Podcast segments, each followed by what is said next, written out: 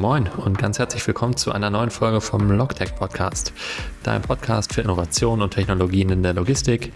Ich bin dein Host Steffen Liermann und spreche in dieser Folge mit Lukas Petrasch, dem Co-Founder von Cargoboard, einer digitalen Spedition mit dem Fokus auf Stückgut. Und da Lukas das aber viel besser erklären kann als ich, würde ich einfach sagen, wir starten direkt rein. Los geht's. Ähm, danke, Lukas, dass du dabei bist. Ja, vielen Dank sehr. auch an dich. Sehr gerne. Und ähm, bevor ich jetzt euren Wikipedia-Eintrag irgendwie vorlese, erklär mir doch mal mit deinen eigenen Worten, was ihr bei Cargo, äh, Cargoboard genau macht. Ja, danke nochmal, dass ich da sein darf, Steffen. Also wir äh, bei Cargoboard äh, sind eine digitale Spedition, also wir ermöglichen es Versender in Europa, äh, Paletten europaweit zu versenden. Ähm, viele deiner Hörer kennen bestimmt einen Sender und ein Foto, relativ bekannt als Unicorn. Ähm, und da ist unsere klare Abgrenzung, dass wir aus dem Stückgutsegment kommen also aus dem Einzelpalettenversand, äh, die nicht äh, einen ganzen LKW füllen. Und mhm. das ist auch unser Fokus. Also wir machen auch Teil- und Komplettladung, aber unser Fokus ist und bleibt europaweites Stückgut und dann von überall nach Europa, ähm, von überall in Europa nach überall in Europa. Mhm. Na cool. Und ähm, digitale Spedition, ich meine, ich kenne es selber, ich war ja auch mal bei Forto. Ähm, was ist eurer Definition nach, was macht ihr anders als eine klassische Spedition?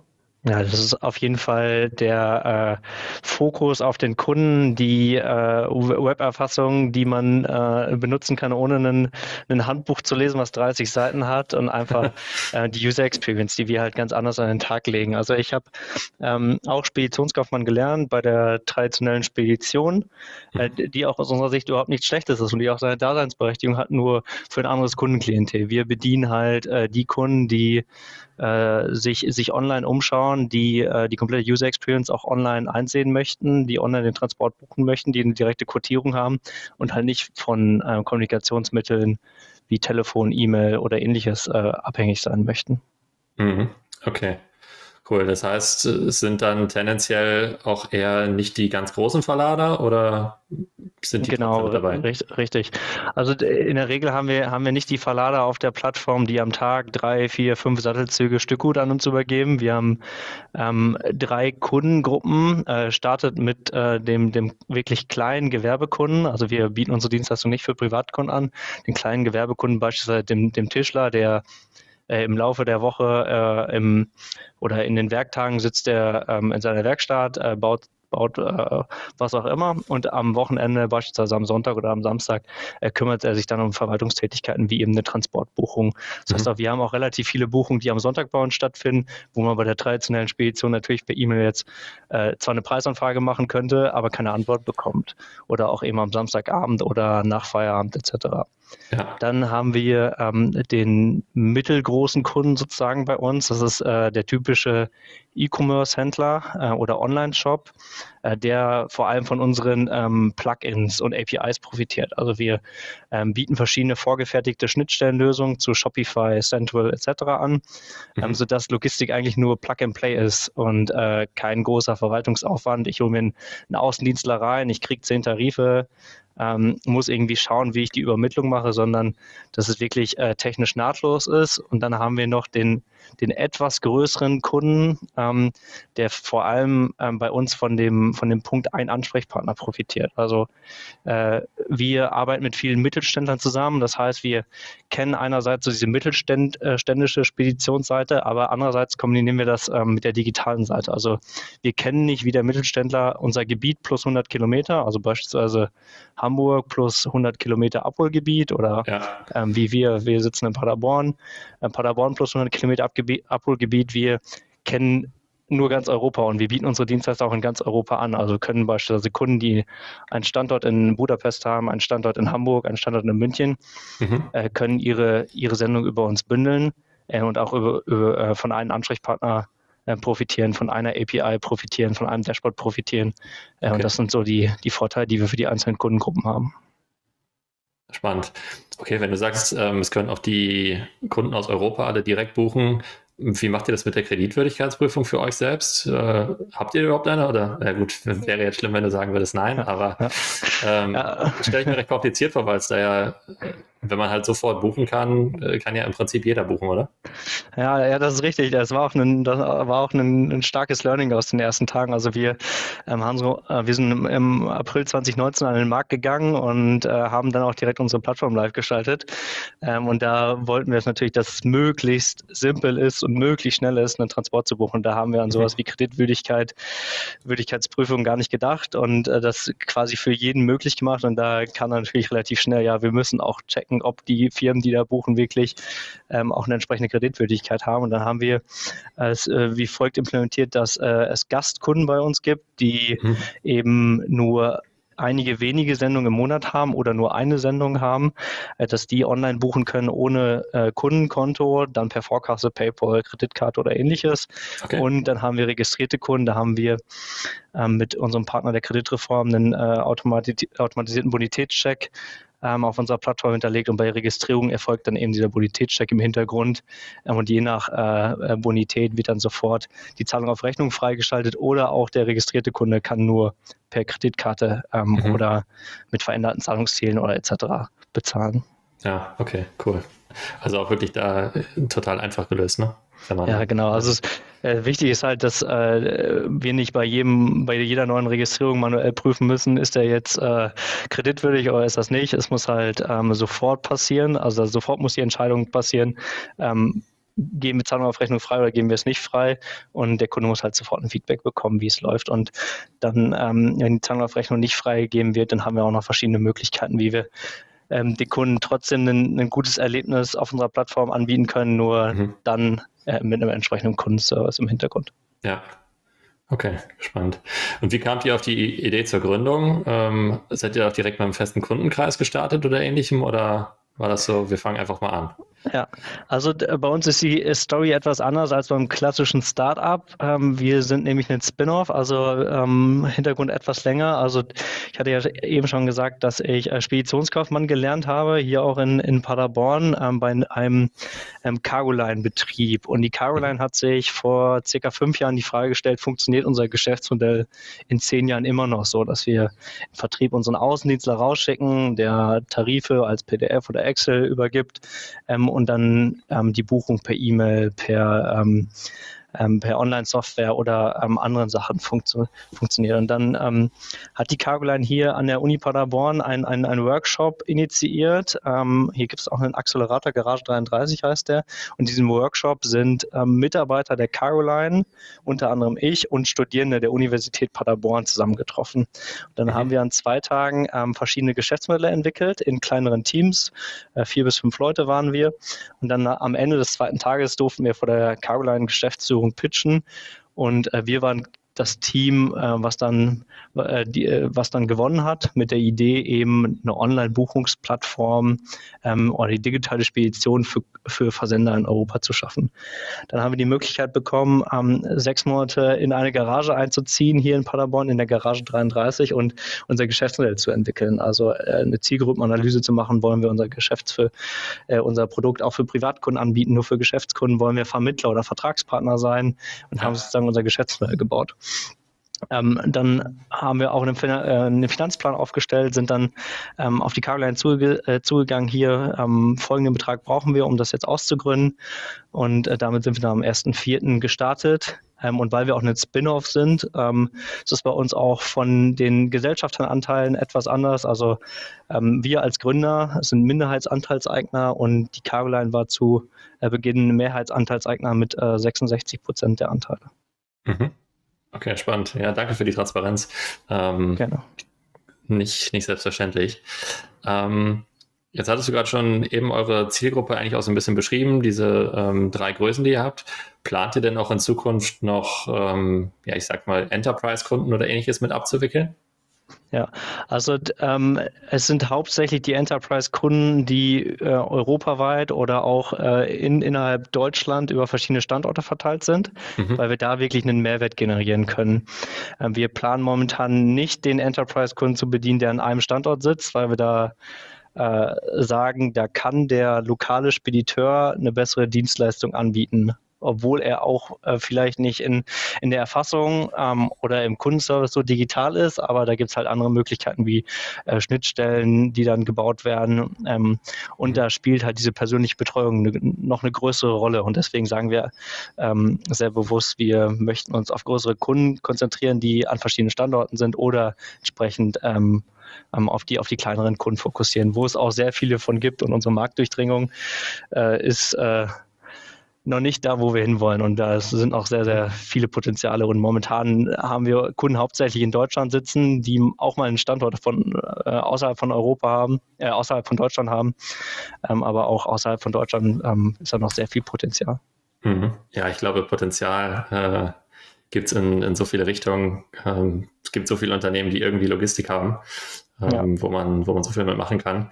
Da ist das Kunden oder die, die Kundenmenge ist, glaube ich, sehr, sehr schwer auszureizen grundsätzlich bei, bei fast allen Startups, die wir sagen. Ja, absolut. Und ähm, du hast gesagt, beim Geschäftsmodell habt ihr auch, als ihr das aufgestellt habt, überlegt, seid ihr, wollt ihr selber Vertragspartner sein oder eher Vermittler? Ihr seid jetzt aber aktuell ähm, oder ihr seid Vertragspartner der Kunden, richtig? Genau, richtig. Also das äh, war so die, die große Frage am Anfang, genau. Und wir haben uns dann für die Vertragspartnerrolle entschieden, äh, weil wir in der Rolle des Vertragspartners einfach mehr im Prozess digitalisieren können. Also nicht mhm. nur die Übergabe oder die Vermittlung der Reinsendung, sondern auch ähm, das Track and Trace, das Dokumentenmanagement, aber auch wie wir die Sendung äh, steuern oder wie die am Ende des Tages äh, durch unser Netzwerk äh, gefahren wird. Ähm, und das war auch jetzt im Nachhinein absolut die richtige Entscheidung. Nur hat man natürlich auch mit äh, mehr Herausforderungen zu kämpfen. Also wenn man als Spediteur gegenüber ähm, den, den Versender agiert, hat man gerade im Stück gut. Ein, ein großes Thema natürlich mit äh, Beschädigung oder Lieferzeitüberschreitung. Äh, Aber auch da sehen wir die Chance, dass wir halt mit entsprechenden digitalen ähm, Mitteln äh, besser werden, ähm, als momentan der, der Marktdurchschnitt ist. Okay, cool. Aber ihr habt natürlich dadurch auch dann die, die höhere Haftung am Ende des Tages, ne? Also genau. Ihr habt also, die, die größere Chance für Digitalisierung, aber als negativen Punkt hat bei euch dann eben auch tatsächlich die Haftung der ganzen Transporte oder für die Transporte. Ja, genau. Am Ende des Tages äh, haben wir auch den Serviceaufwand dahinter, das, äh, das, äh, das zu klären, aber das ist halt äh, unser, äh, unser Qualitätsversprechen auch. Ähm, auch wenn wir Vermittler sind, würde es ja am Ende des Tages irgendwie auf uns zurückfallen. Ja. Ähm, und äh, deswegen die Vertragspartnerrolle absolut die richtige Entscheidung.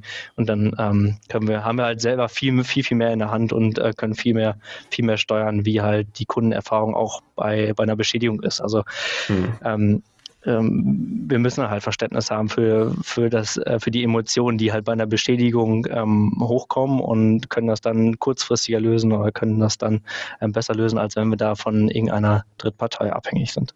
Ja, ja, absolut. gerade bei, bei kleineren Kunden ist die Emotionalität dann natürlich doch nochmal was anderes, äh, ja. als wenn du jetzt mit einem großen Konzern redest.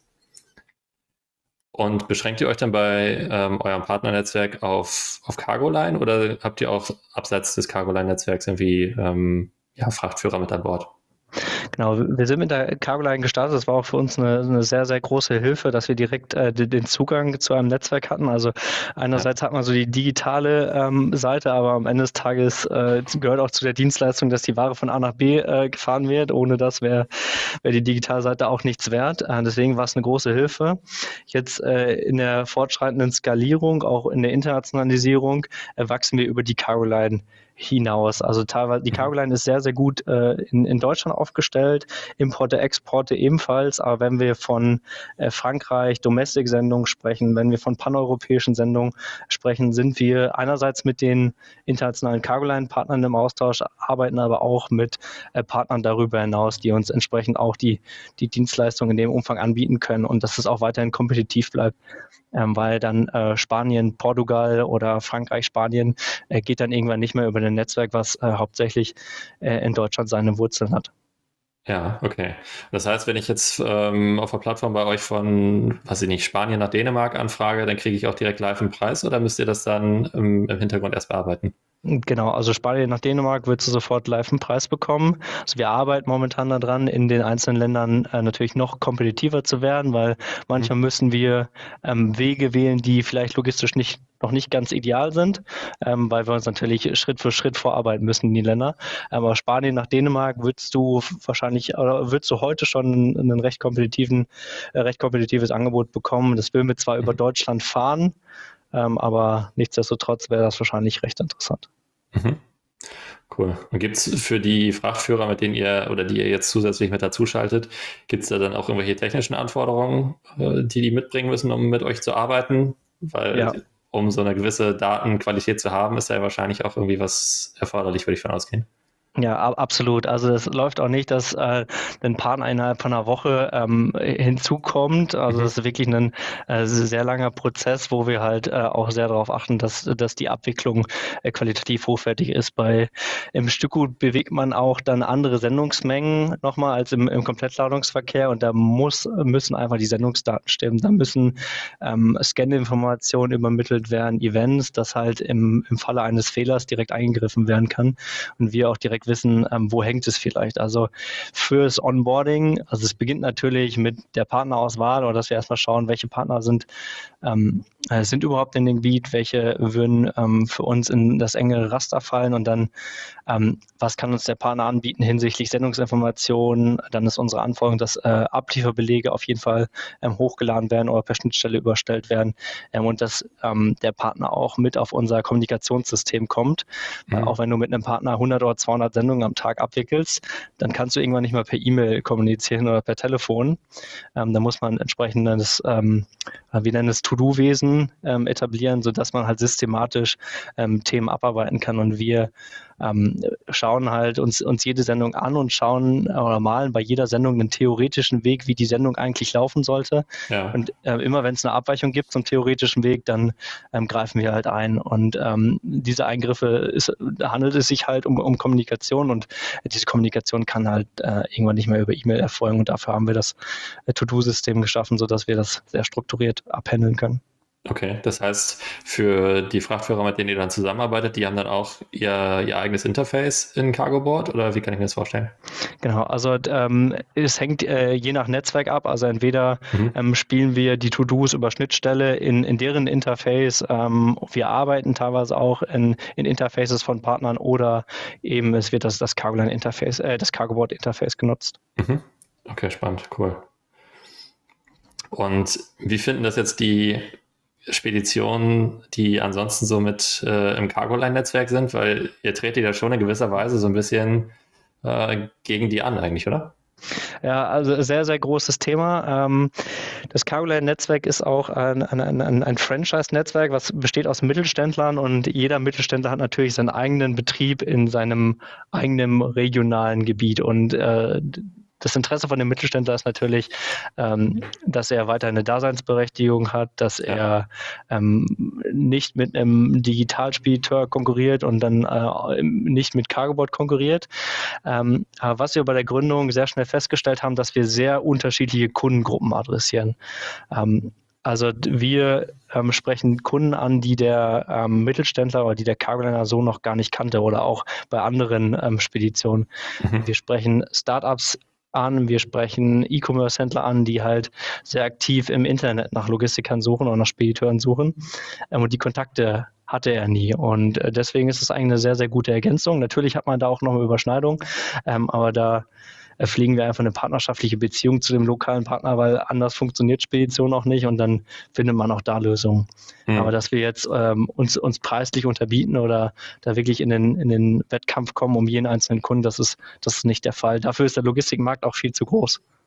Ja, aber ich denke mal so, es wäre ja eigentlich blauäugig zu sagen, ihr wachst nicht auch äh, bei Cargoboard und habt dann irgendwann mal die, die Überschneidung der Kunden immer mehr, oder nicht? Ja. ja, langfristig will ich das auch gar nicht verneinen, aber das war auch tatsächlich genau der Grund, warum Cargoboard ähm, mitgegründet worden ist. Also man hat eben gesehen, auch als Cargoline, da kommen ähm, andere Digitalplayer auf den Markt, ein, mhm. ein, Sender, ein Foto, was du eben auch gesagt hast. Und ähm, bevor man den Kunden, ähm, den, den Kundenzugang dann an andere externe Startups verliert, dann lieber an das eigene Startup, wo man äh, zu einem Teil mit beteiligt ist. Und langfristig mhm. äh, wird sich mit, mit Sicherheit so entwickeln. Das, das glaube ich auch. Aber momentan ist es eben so, dass ähm, wir auch sehr, sehr schnell wachsen in dem Bereich, wo es noch keine Überschneidung gibt. Ja. Ähm, wie sich es langfristig ähm, entwickelt, müssen wir dann sehen. Cool. Und ähm, euer ähm, CargoBot, fungiert das dann für euch auch wirklich als äh, richtiges TMS oder habt ihr da noch zusätzlich was im Einsatz? Äh, genau, also wir haben ähm, unterschiedliche ähm, technische Systeme bei uns. Wir haben einerseits unser, unser Front, unser Kundenfrontend, wo die Kunden buchen können, wo die Kunden ihre Sendung verfolgen können, ihre mhm. Dokumente managen, aber auch mit uns kommunizieren können. Dann haben wir ähm, auf, auf der hinteren Seite sozusagen oder auf unserer Seite haben wir unser eigen entwickeltes Transportmanagementsystem, vor allem auf den Fokus äh, Transporte zu disponieren, ähm, feste Routings zu hinterlegen, welche Transporte an welche Partner gehen sollen, aber natürlich auch ähm, die Transporte zu managen und da die Kommunikation zu steuern. Ähm, und dann haben wir noch ein äh, separates Clearing-System, wo halt ähm, die Preisberechnung drin läuft, äh, wo wir auch einen ähm, äh, kundenindividuelle Preise hinterlegen können oder halt relationsspezifische Preise hinterlegen können, aber auch einen, ähm, dahingehend, dahingehend, dass wir ein äh, dynamisches Pricing ähm, auf unsere Plattform bringen. Mhm. Okay, cool. Also im Prinzip eigentlich alles selbst entwickelt und kein, kein Zurückgreifen jetzt auf ein externes TMS. Genau, richtig. Also äh, wir haben uns äh, mal angeschaut, ob wir zurückgreifen können auf externe TMS, aber da ähm, haben wir uns nicht ganz wohl gefühlt und dann haben wir gesagt, wir entwickeln das mit unserer eigenen Mannschaft äh, selber. Wir sind ähm, in Summe 63 Leute hier am Standort Paderborn und davon sind knapp ähm, zehn ähm, Entwickler, die einerseits äh, unser TMS entwickelt haben, ähm, andererseits natürlich unser, unser Kundenfrontend entwickelt haben und weiterentwickeln. Mhm. Na cool. Und jetzt habe ich auch schon gesehen, ich weiß nicht mehr, wo es war. Ich meine bei LinkedIn, aber äh, dass ihr schon bei CargoBoard im, im Live-System GPT 3.5 nutzt.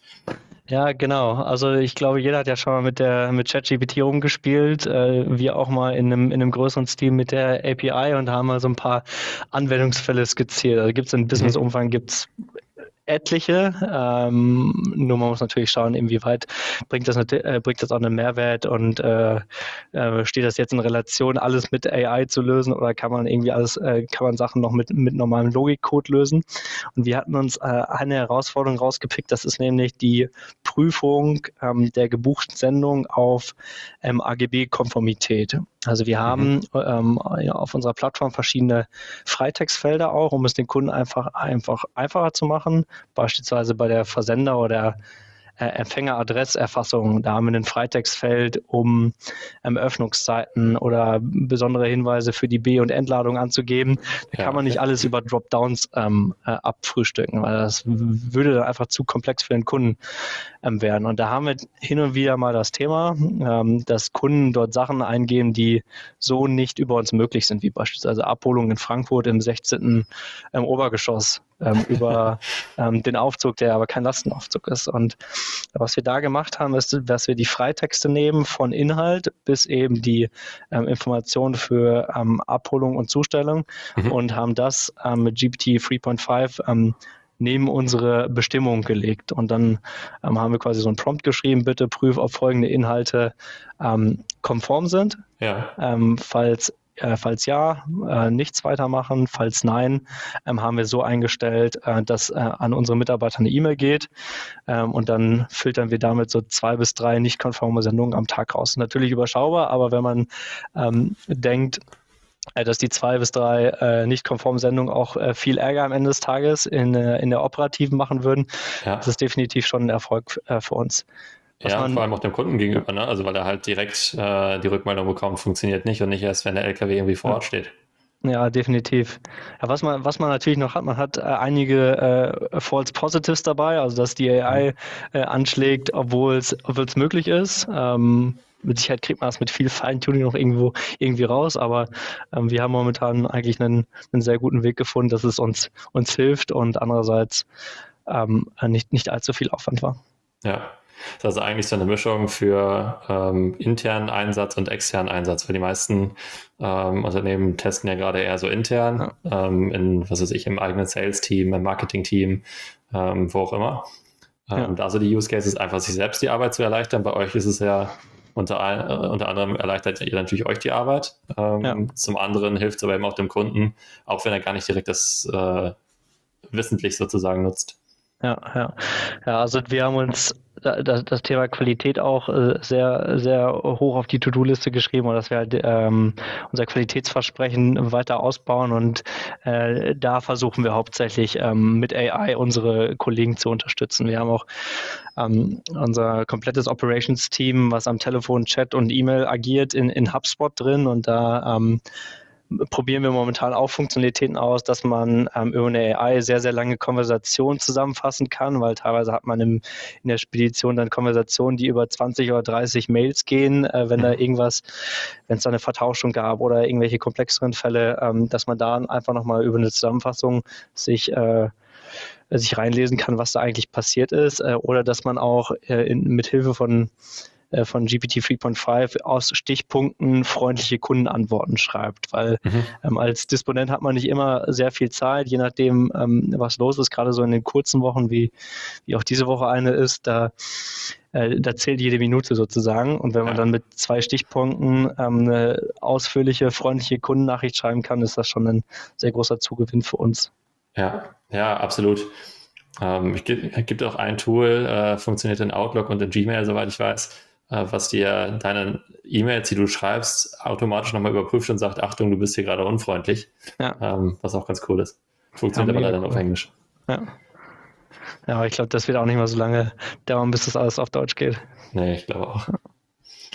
Cool. Und nun komme ich ja selbst aus dem Sales. Ähm, da interessiert mich natürlich auch so ein bisschen eure Vertriebsstrategie. Fokussiert ihr euch da eher auf Inbounds? Ähm, macht da viel mit Marketing, äh, auch in Google wahrscheinlich? Oder habt ihr wirklich eine riesen Outbound-Mannschaft, die dann auch aktiv auf Kunden zugeht?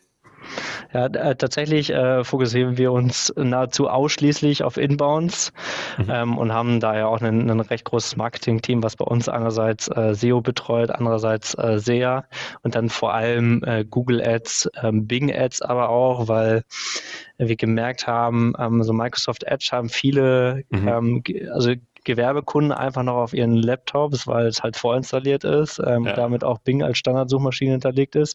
Das läuft auch ganz gut und dann also die, die klassischen äh, Social-Kanäle auch von, äh, von LinkedIn, aber auch äh, andere äh, Berufsnetzwerke wie beispielsweise Sing.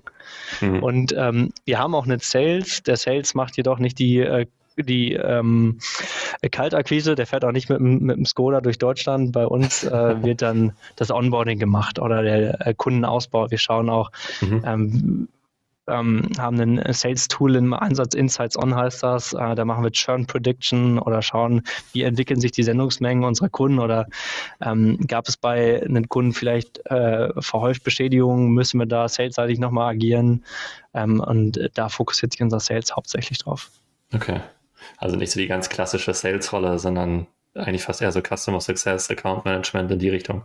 Ja, richtig, genau. Okay. Ähm, magst du den Zuhörern nochmal irgendwie eure Meilensteine für die nächsten zwei Jahre teilen? Gibt es da irgendwas, worauf man sich schon freuen kann, was ihr schon, wo ihr, in welche Richtung ihr gehen wollt? Oder seid ihr da ja. inkognito unterwegs? Ja, nee, äh, sehr, sehr gerne. Also was unser Fokus ist, dass wir ähm, europaweit unsere Marktdurchdringung steigern. Also wir wollen wirklich, ähm, wenn der Gewerbekunde in Europa eine Palette vor seinen Füßen hat, dann soll er an Cargoboard denken. Also wir wollen einerseits die Marke Cargoboard noch mhm. stärker ausbauen, andererseits ähm, unsere logistischen Dienstleistungen in Europa ähm, weiter ausbauen. Also dass wir vor allem ähm, besser werden in den einzelnen Ländern, auch auf den äh, Domestic-Märkten, ähm, äh, dass wir auch wirklich guten Gewissens von überall in Europa, nach überall in Europa versenden können. Weil momentan lagert sich noch viel auf, auf Deutschland Import-Export, mhm. Ähm, aber dass wir vor allem ähm, das weiter ausbauen und in die anliegenden Länder, aber auch darüber hinausgehen. Sehr cool. Plant ihr dann auch Niederlassungen vor Ort zu machen oder wird der Support und so weiter dann alles aus Deutschland gesteuert? Ja, also wir äh, sind damit gestartet ähm, vor anderthalb Jahren und haben ähm, in, in Österreich äh, Carboard Austria gegründet, ähm, um halt den Kunden ähm, äh, eine, eine, lokale Präsenz zu geben und mhm. ähm, auch eine österreichische Nummer zu haben, ähm, die Rechnung mit, äh, äh, um mit, mit Steuern in Österreich aus, ausstellen zu können. Nur haben wir jetzt festgestellt, dass es relativ viel Verwaltungsaufwand, so eine äh, Tochtergesellschaft zu gründen für überschaubaren Mehrwert, ähm, den der Kunde hat. Und dann haben wir jetzt die Entscheidung getroffen, dass wir in die weiteren Länder gehen, mhm. ähm, ohne weitere äh, Niederlassung und versuchen möglichst viel aus der deutschen Niederlassung zu regeln. In einigen Ländern ist es nicht möglich. Beispielsweise gründen wir jetzt äh, sehr, sehr kurzfristig noch in der Schweiz eine Niederlassung, weil es halt versicherungstechnisch erforderlich ist. Aber wenn wir da keine gesetzlichen Regularien haben, dann werden wir es möglichst versuchen, ähm, aus, der, mhm. aus der deutschen Niederlassung zu steuern. Ähm, Im Kundenservice müssen wir aber natürlich ähm, Lösungen finden, um halt trotzdem Service auf der Landessprache zu machen. Ja. Was, was nicht funktioniert, was wir festgestellt haben, Google Ads in Englisch zu schalten, Service im, im Englisch zu haben und ähm, äh, den, den Chat beispielsweise auch in Englisch zu haben, ähm, weil als als Versender gibst du halt deine Ware irgendeine anonyme Spedition, die du im Internet gefunden hast und ja. äh, diese Anonymität müssen wir halt über unseren Service rausnehmen. Und äh, deswegen ist uns da ziemlich wichtig, dass wir den Service auch in, in Landessprache anbieten können. Mhm. Ja, macht Sinn. Absolut. Cool, aber das klingt auf jeden Fall nach, nach Wachstum für die nächsten Jahre. Ähm, wie nehmen denn jetzt am besten Zuhörer zu dir Kontakt auf, wenn sie Bock haben, vielleicht bei euch zu arbeiten? Ähm, oder ich denke, gehen wir davon aus, Kunden am besten über die Website. Ähm, aber gibt es für Leute, die irgendwie Lust äh, auf euch haben und mit euch arbeiten wollen, gibt es da einen besseren Kontaktweg? Ja, äh, sehr gerne. Also auch äh, Kunden können mich gerne äh, direkt kontaktieren. Ähm, am besten einfach per LinkedIn anschreiben, ähm, Lukas Petrasch und ja, dann antworte ich euch, euch da oder wir können auch einen, einen kurzen Call machen ähm, oder dann ähm, per E-Mail weiterschreiben. Ja, cool. Sehr schön. Ich kann auf jeden Fall bestätigen, dass der Kontakt per LinkedIn funktioniert. Ja, perfekt. Nee, super. Cool. Dann äh, bedanke ich mich bei dir, Lukas. Ähm, war mir ein Fest und ähm, genau, Vielen Gerne, Dank. Vielen Dank, wir, Steffen. Wir hören uns hoffentlich demnächst mal irgendwie live und in Farbe, vielleicht auch für Transportlogistik. Ähm, genau, richtig, da bin ich auch am Start. Sehr schön. Ja, dann ähm, mach's gut. Danke dir. Danke auch. Ciao, ciao. Ciao, ciao.